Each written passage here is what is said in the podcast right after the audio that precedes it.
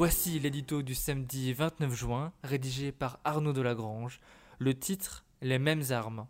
À force de fréquenter Xi Jinping, Donald Trump semble gagner par des rêves de règne éternel. Dans un montage publié sur Twitter, il s'est amusé à détourner une couverture du magazine Times. Il y enchaîne les mandats 2024, 2028, 2032, 2036 et ainsi de suite jusqu'en 2064. Trump Forever. Au-delà de cette boutade, un brin légère pour un président, une chose est sûre, le combat pour sa réélection est bel et bien lancé. En repartant au combat, Trump ressort plus ou moins les mêmes armes. Et il réussit un tour de force, continuer d'apparaître comme un anti-système quand il est depuis trois ans à la tête de ce même système. Qu'importe, pour son électorat fidèle, il reste le pourfendeur des élites, le nettoyeur du marigot. Son nouveau slogan est Garder sa grandeur à l'Amérique. Seul le verbe varie. En 2016, c'était rendre sa grandeur. Sous-entendu, c'est fait. Le président a quelques cartes en main.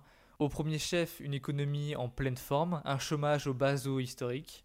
Pourtant, Trump ne s'appuie pas outre mesure sur ce socle, et il préfère porter le fer sur la question migratoire ou l'Iran.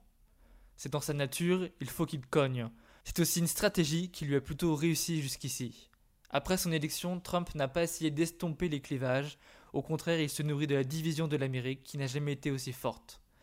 C'est sans doute le piège qu'il a tendu aux démocrates. En entretenant le feu de l'animosité, il les a enfermés dans une posture revancharde, au risque qu'ils soient taxés d'acharnement. Ils n'ont cessé de lui mordre le mollet avec la piste d'une improbable destitution, au lieu de prendre de la hauteur, et de proposer leur vision une autre voie pour l'Amérique. Rien n'est joué bien sûr, beaucoup dépendra de la figure qui émergera des deux douzaines de prétendants à l'investiture démocrate, de sa personnalité et de son positionnement plus ou moins à gauche.